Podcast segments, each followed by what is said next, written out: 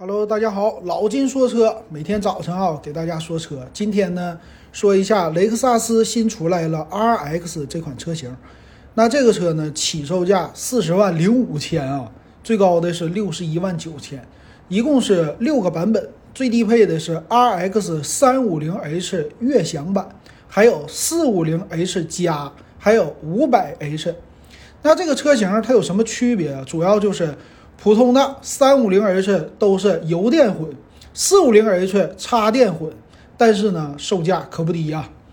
然后再说这个车型的外观，RX 系列我记得，哎，当时对标的是汉兰达之前的底盘，还是说那个什么本田的丰田的他家的阿尔卑斯啊啊大荣放啊？大家想一想啊，老金可能不太清楚。但是呢，这次雷克萨斯的车型，它的外观说是没有升级，但我第一次看新的 RX 车型，我感觉不好看。为啥？之前他们家那个大的 X 型的中网非常的好看，那现在呢，他把上边的机盖给封死了。第一眼我以为是本田雅阁呢，啊，都那种风格，底下的是一个大进气格栅。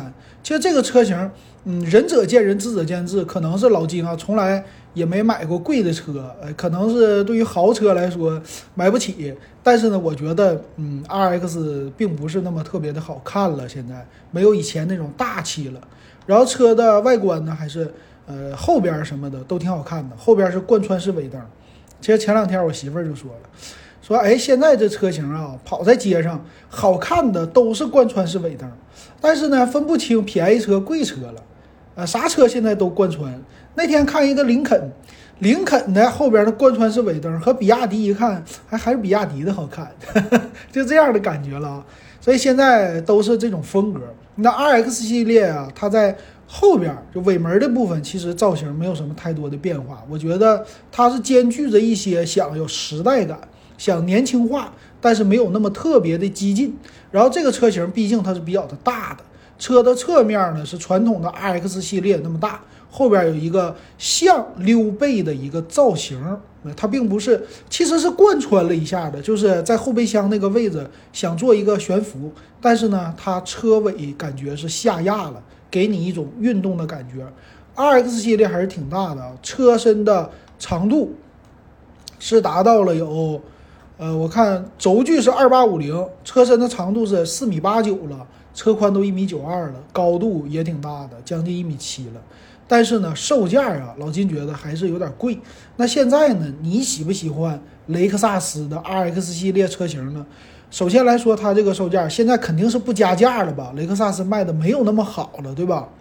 然后四十万这个售价和国内的很多车型，尤其是新能源，你是理想 ONE 的混动啊，还是未来的 ES 八呀，这些车型的覆盖面。很像了，所以它这个车主呢，多少是有一些重叠的。虽然说 R 那个雷克萨斯 RX 系列可以是你开个十年它都不坏啊，舒适度啊什么的都非常的好，但是车里边你去看一下啊，它也并没有那么特别的先进啊，不像那种大连屏那种的感觉。